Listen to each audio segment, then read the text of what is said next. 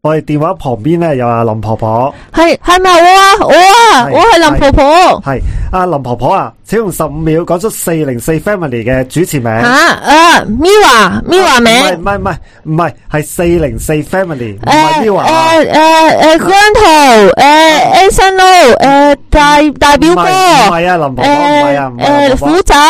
诶唔係唔係唔係，唉，唔好意思啊，林婆婆，好可惜，四零四 family 嘅主持係 Wesley、Pammy、Charles 同埋阿詩啊。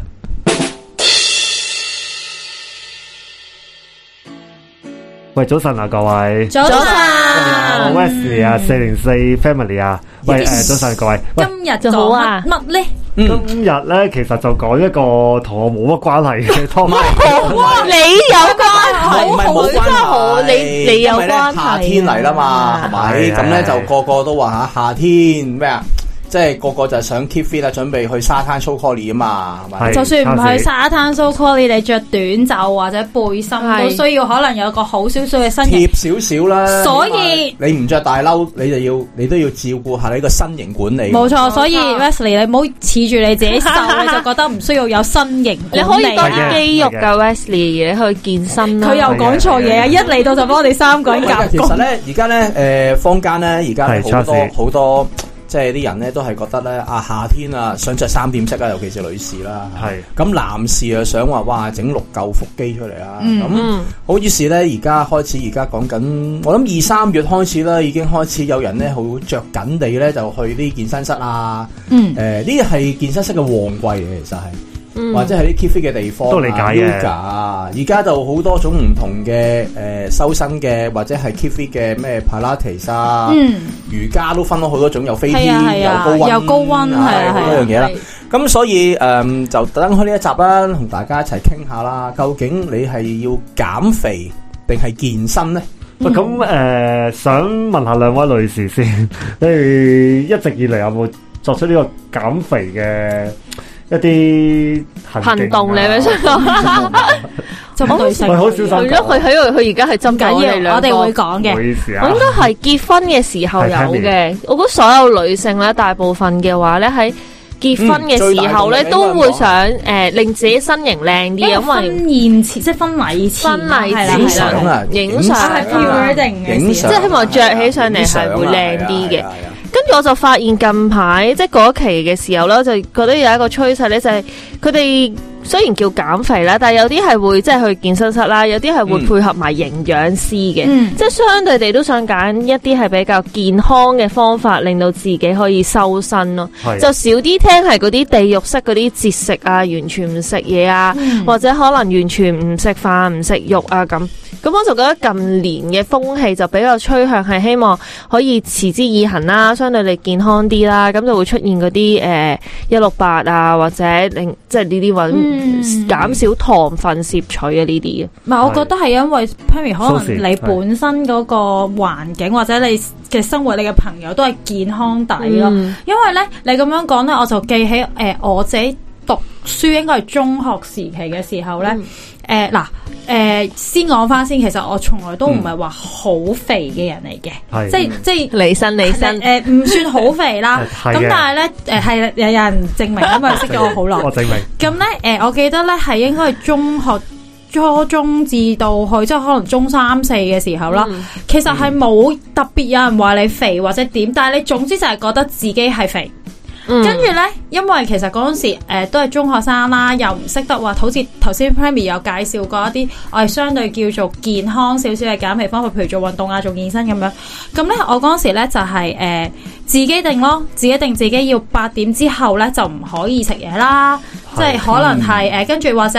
呃咧誒誒有有一段時期就可能係夜晚就只可以食，因為其實嗰時有講過就咩夜晚嗰餐晚飯，你一係就係澱粉質加菜，係一係係就肉類加菜。嗱，我以下嗯係以上所講嗰啲唔係一個正規嘅減肥減肥方法，我即坊係講間翻流坊傳間係啦，流我即係講翻我自純己粹個啲人黑經驗，純粹個人經驗同埋啫黑歷史嚟嘅，不過都我覺得可以同大家咁又唔好話黑歷分享嘅。史，每個人都會經歷嗰個階 段嘅。啊係啦咁每個即係即係應該咁樣講啦，每個人踏上青春期啦，即係開始想吸引異性嗰陣，就對自己嘅身形就會有啲啊係啦，你永遠覺得自己呢樣係最基本嗯係嘅肥咯，但係其實你唔知自己肥喺邊嘅喎，即係總之係覺得自己肥啦，嗱，咁咧咁樣樣咯就我係從事呢個行業嘅，太好啦啊，keep fit 健身啊，打拳都有嘅。嗯咁、所以咧，其實一開始你已經誒、呃一講到減肥或者 keep fit 咧，你哋其實就已經健身或者係減肥，你嗯將兩樣嘢混淆埋一齊啊啦。嗯，究竟減肥同健身係咪同一樣嘢咧？咁其實講俾大家聽係唔係嘅。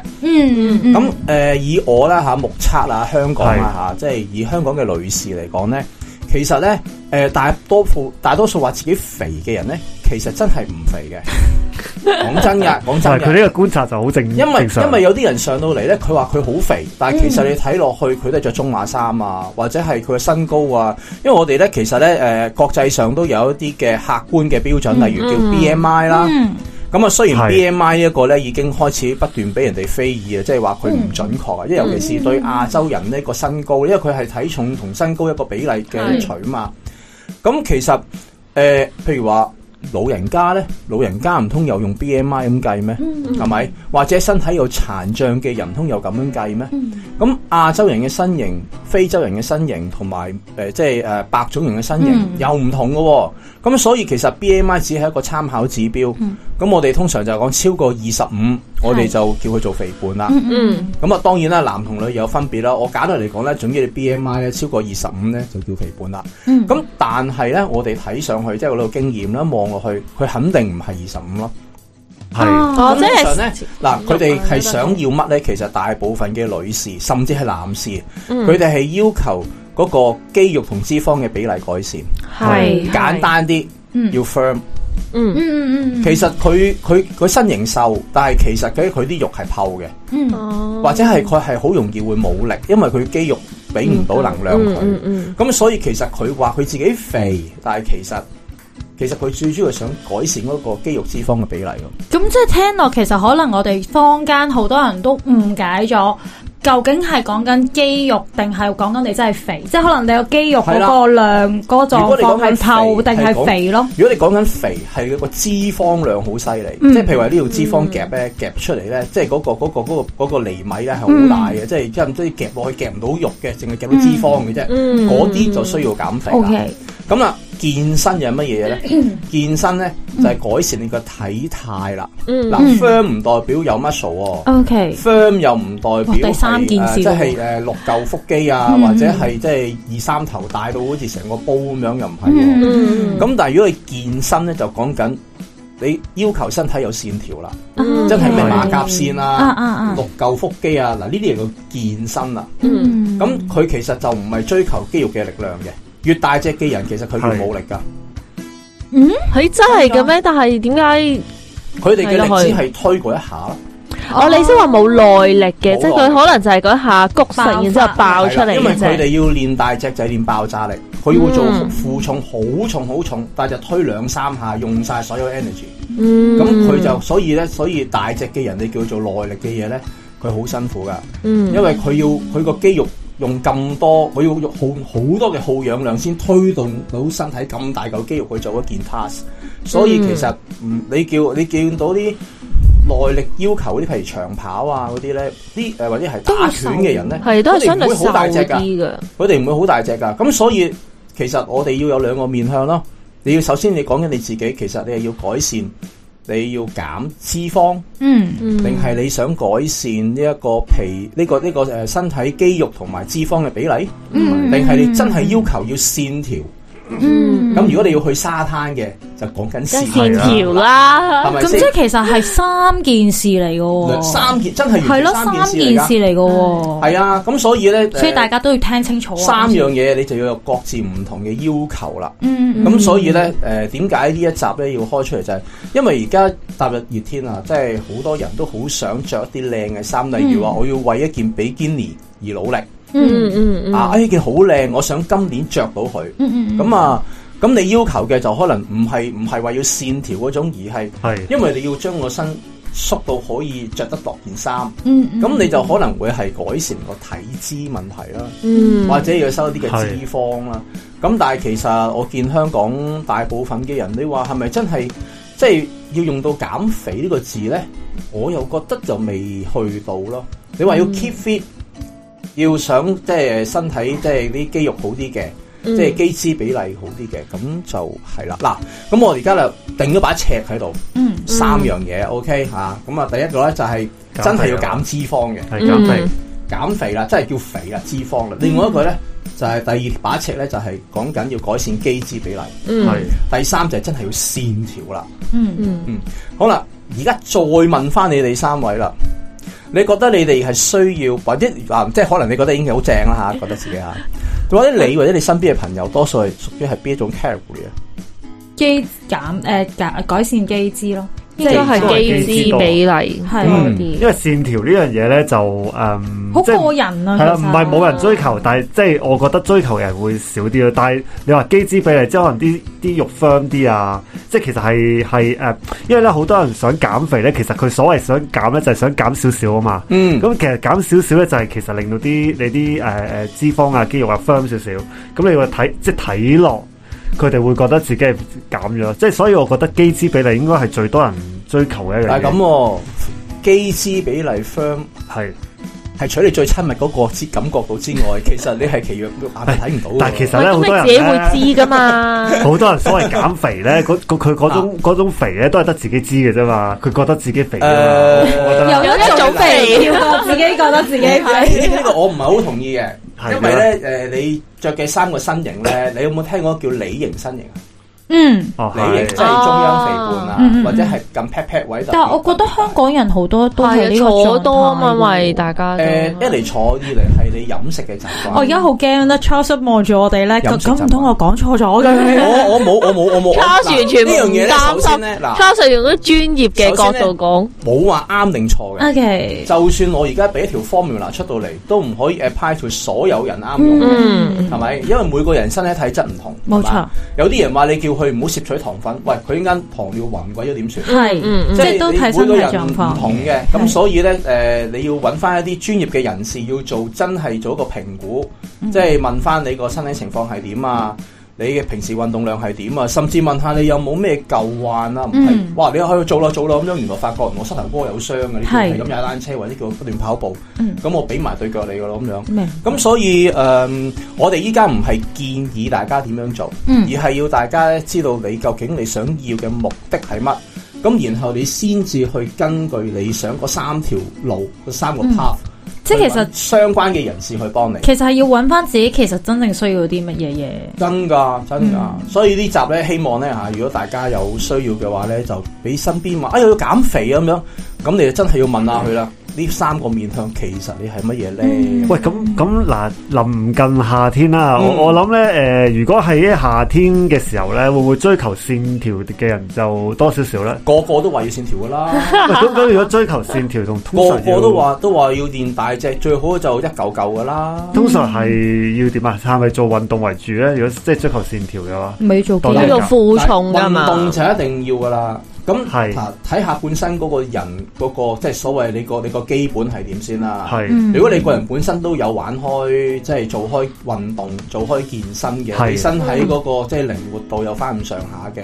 甚至你嘅力量或者你肌肉嗰個力量有翻咁上下嘅，呢啲人去練線條係當然比較容易啦。嗯嗯咁有啲可能係我一年都唔做兩次運動嘅，又或者係佢已經係誒、呃即係誒個身體質素都好差嘅。嗯嗯或我意思差係講緊佢可能做做下會有啲突然之間話好容易暈啦，又或者可能突然之間係呢唔係呢度即係手踭痛啊、腳踭痛啊，或者係膝頭哥痛啊呢啲咁樣嘅舊患咧，因為肥胖嘅人咧關節係會特別容易受傷嘅。係嗯，咁所以如果佢係呢啲咁樣嘅話，咁你要求喺咁短時間之內要做到要有健身嗰種效果咧，誒、你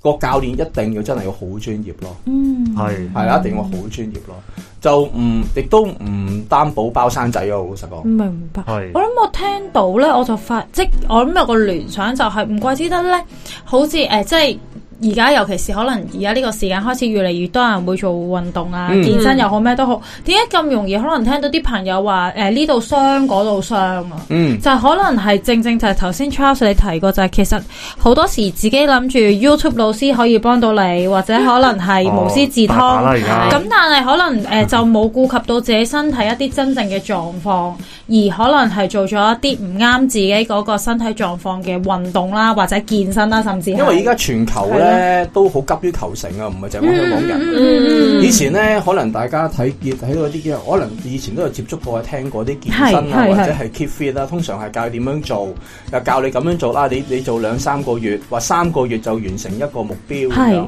依家係講緊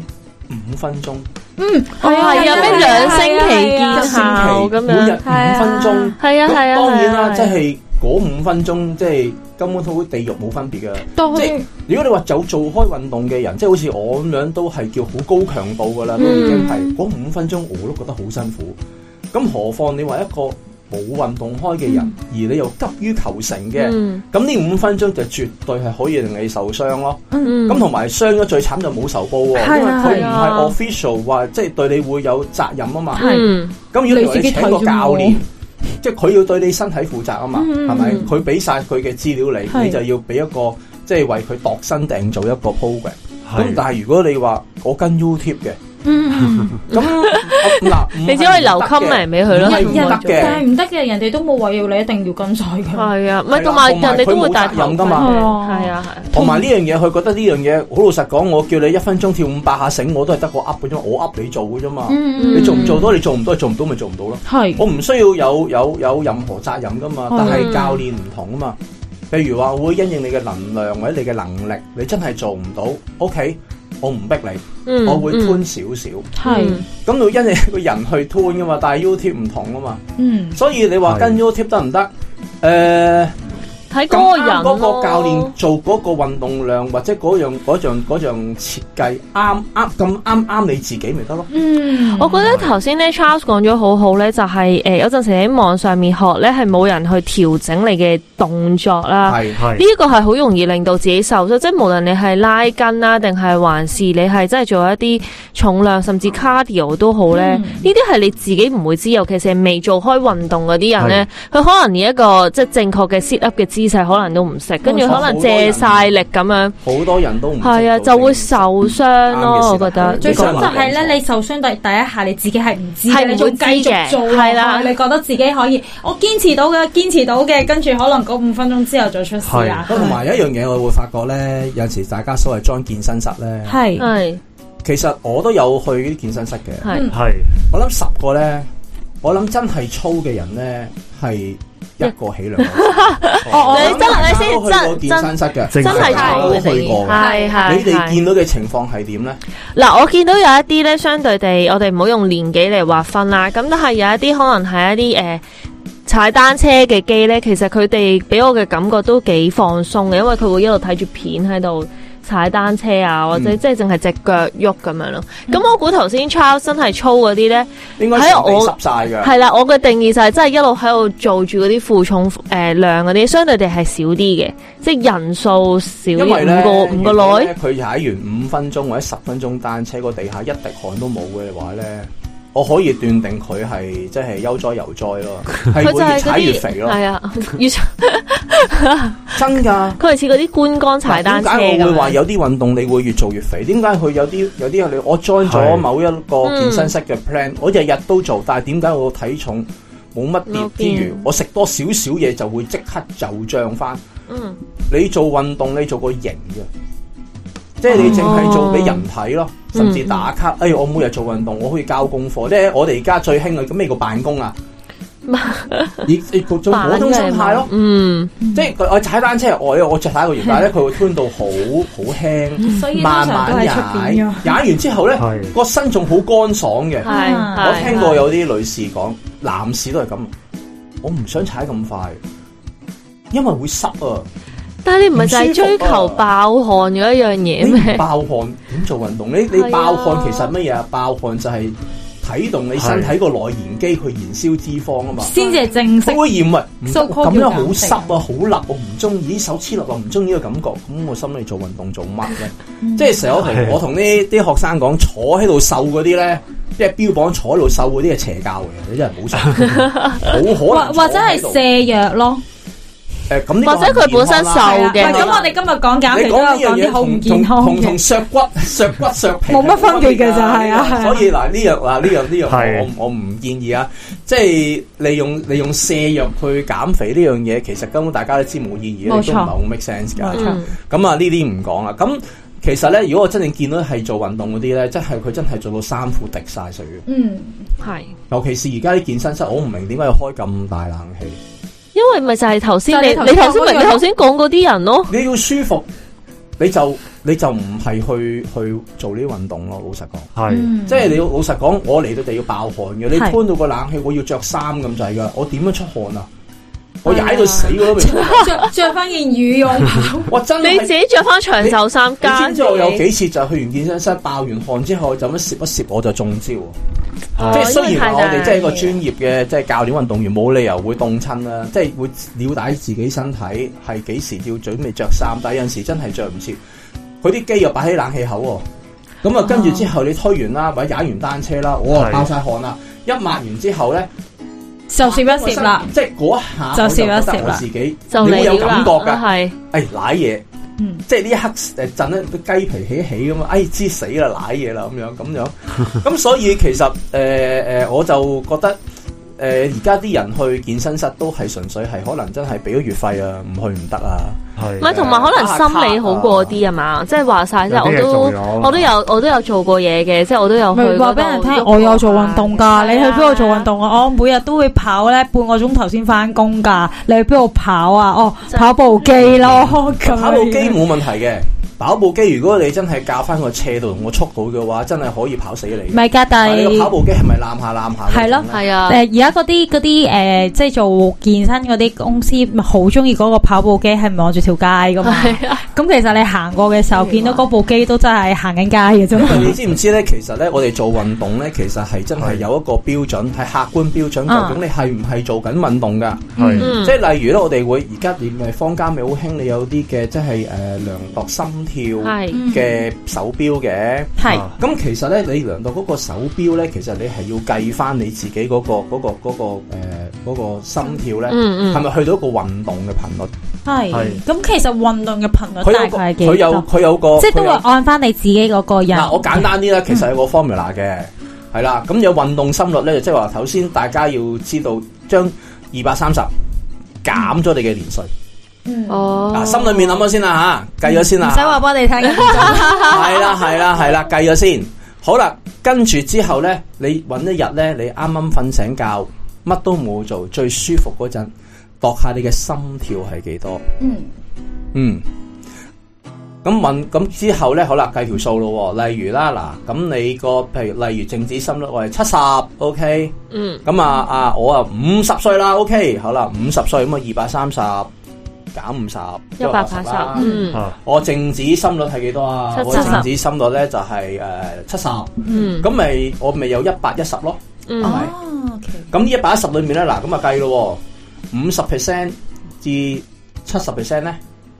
啊應該咁講啦，簡單啲啲啦，五十 percent 咧就係、一個基本嘅運動心率嗯，OK，五十至七十，即係話你要去到加翻上，我哋要過差唔多接近九120十幾啦，嗯接近一百啦吓。接近一百，差唔多咯，差唔多啦，接近一百度啦吓，咁、你先至叫做係誒、呃做緊運動。嗯即係你要望住個手錶，咦到一百啦，要 keep 住呢一個心跳，你先至叫做運動。如果你話要操啊，要爆練爆炸力嘅話，就要推到上八成甚至九成，你先至係真係令到可以自己有種爆炸力會爆汗啦。咁你如果譬如話你跑嚟跑去，你都係我靜止到七十，我都係八九十，咁即係未到咯。系咁所以咧，點有啲人咧戴嗰啲運動手錶咧，我就做完運動之後會望一望你手錶，睇下你嘅你嘅你個嗰個嘅心率係幾多啦。嗯因為好多時咧，我哋會睇咩咧？誒、唔係睇你有冇出汗啊？有冇出汗其實係一個好唔客觀嘅標準嚟。嗯咁、當然啦，我哋會問下佢你辛唔辛苦？同埋咪心我哋會有問，冇我喘氣我我哋會問佢一個叫力竭指數，即係我哋會問佢啊，喂，誒、如果頭先嗰一組運動或者踩完嗰個單車啦，如果係一係好舒服，嗯十係好辛苦，你係幾多咧？你覺得形容你自己咧咁樣？嗯咁如果佢話誒誒五啦，咁即係唔夠咯。嗯哦啊嗯因為話喂八啦，哇八月咁啊真係差唔多咯喎。咁但係唔係佢話八啊八噶嘛？你會見到佢個面紅晒啦，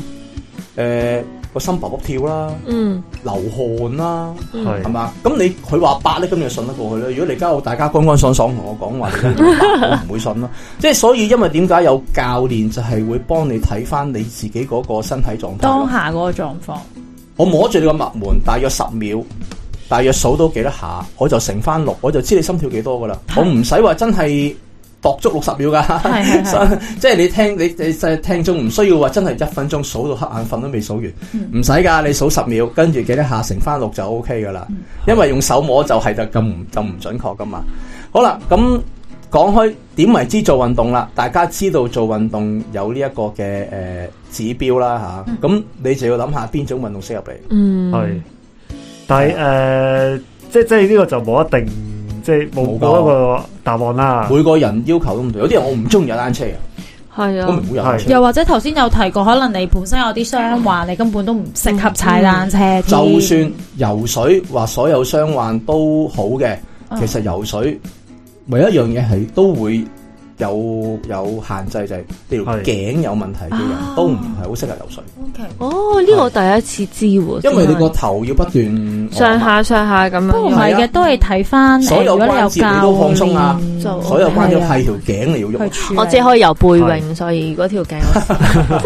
咁啊咁啊咁啊，將呢個限制都解鎖埋。係，啦，你將條頸 keep 住啦，但係唔係個個人都游到背泳嘅。但係但係近年咧就好多人玩瑜伽嘅喎，嗯即係瑜伽係咪都係一個即係其都實都冇瑜話一定伽好我覺得唔算健身咯，我覺得瑜伽係未必會 burn 係 fat 嘅，其實即誒係睇你做成點樣咯。睇唔係係你課個筋睇你睇你睇你睇你點樣同埋講身嘅形。筋骨係啊啦嗱誒瑜伽啊，sorry，頭先我要更正翻，頭先嗰個咧唔係二百三十，應該二百二十啊，好啊，大家聽二百翻二十啊，二百減二你嘅十，年齡啊，唔係二百三十個二百二十減年齡二百二十啊，sorry 啊，sorry 啊，二百二十啊，減減你嘅年齡先啱啊嚇，一陣間我哋喺個 remark 度打翻啊。好啊好咁咧，因為我哋咧，翻條其實 formula 咧，大家要知道咧，誒、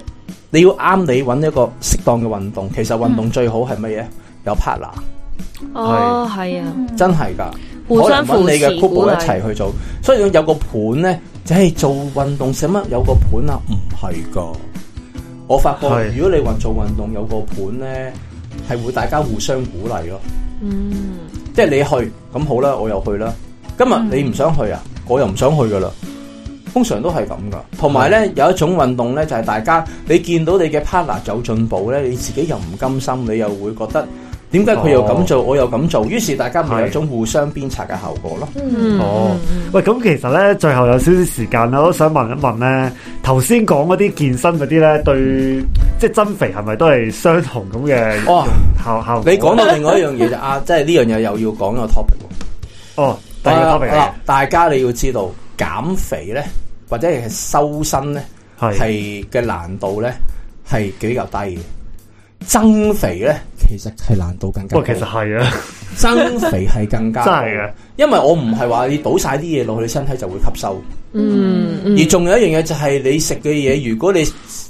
呃即係唔係話食啲難消化，甚至食啲 junk food 落去咧，並唔代表誒誒呢啲誒咩誒飽和脂肪啊，或者啲嘅脂肪積聚喺身體咁咪肥咯咁樣。咁你即係搞好你自己身體嘅嘢，Ừ. 係所以話要增肥咧，其實咧好多其實營養師甚至係健身嘅人咧都好頭痕。嗯做減肥嘅易喎，做增肥因為咧好。難，因為增肥都要做運動㗎，你唔好以為係增肥唔使做運動其。實你嗰個係咪應該係增磅啊？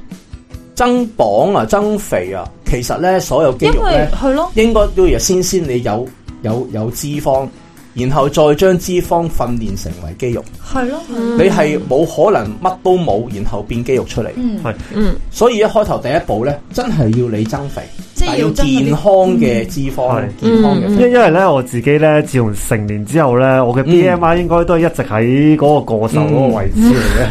係啊，即係佢誒誒，即係我差唔多一米八到啦。咁我嘅人成個成年之後嘅人生咧，我嘅我嘅體重樣磅係誒五啊三至五啊八公斤度嘅，即係最、嗯最重都係五啊八嘅啫，係啦。嗯咁啊，如果你計一計計數機咧，就已經就係、誒、即即係過瘦咁樣嘅。咁咧誒，即係其實點講？因為我其實都係照食宵夜啊，成日食咁佢煎都炸嘢嗰啲食唔少㗎。噶。我真係完全係冇戒口嘅。咁但係我話唔知係一直之一直以嚟都肥唔你到呢嘅。啲係咪就係唔吸收嗰啲人啊？即係啊我有睇係過食咩都醫生唔㗎吸收我睇啦過。醫生，醫生就話啊，你唔吸收咯。係啊，即但係冇得係食救啊咩？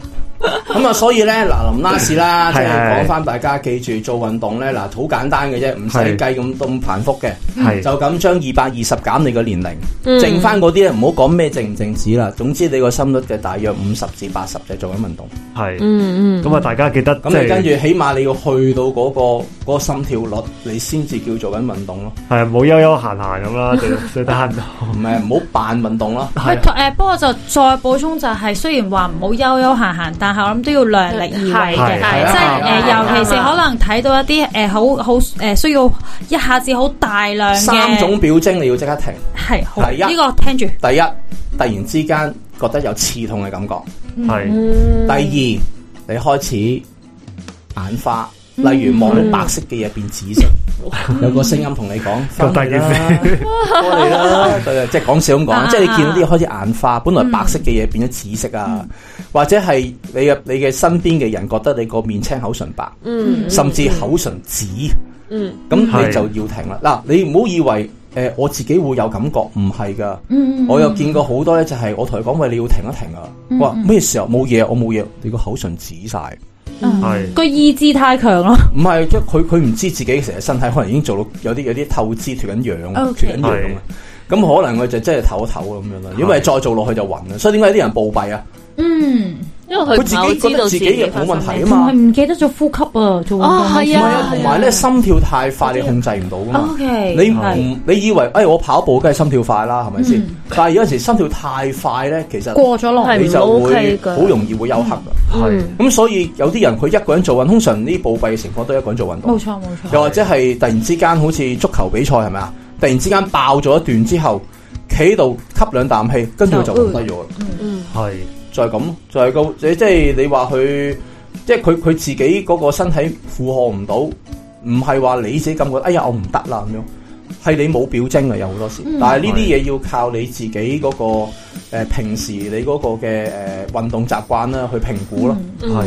咁所以大家做運動嗰陣就記得少小心啦。冇 錯因因記為住啦，二哦二零減你嘅年歲，然後計翻一個五成至八成嘅百分比，咁就係你運動心率啦。聽眾們都希望大家有一個自己滿意嘅身形啦。嗯，好啦，今集時間差唔多，我哋夏同大家啊天萬講聲，歲啊！好啦，同大家講聲，拜拜拜拜。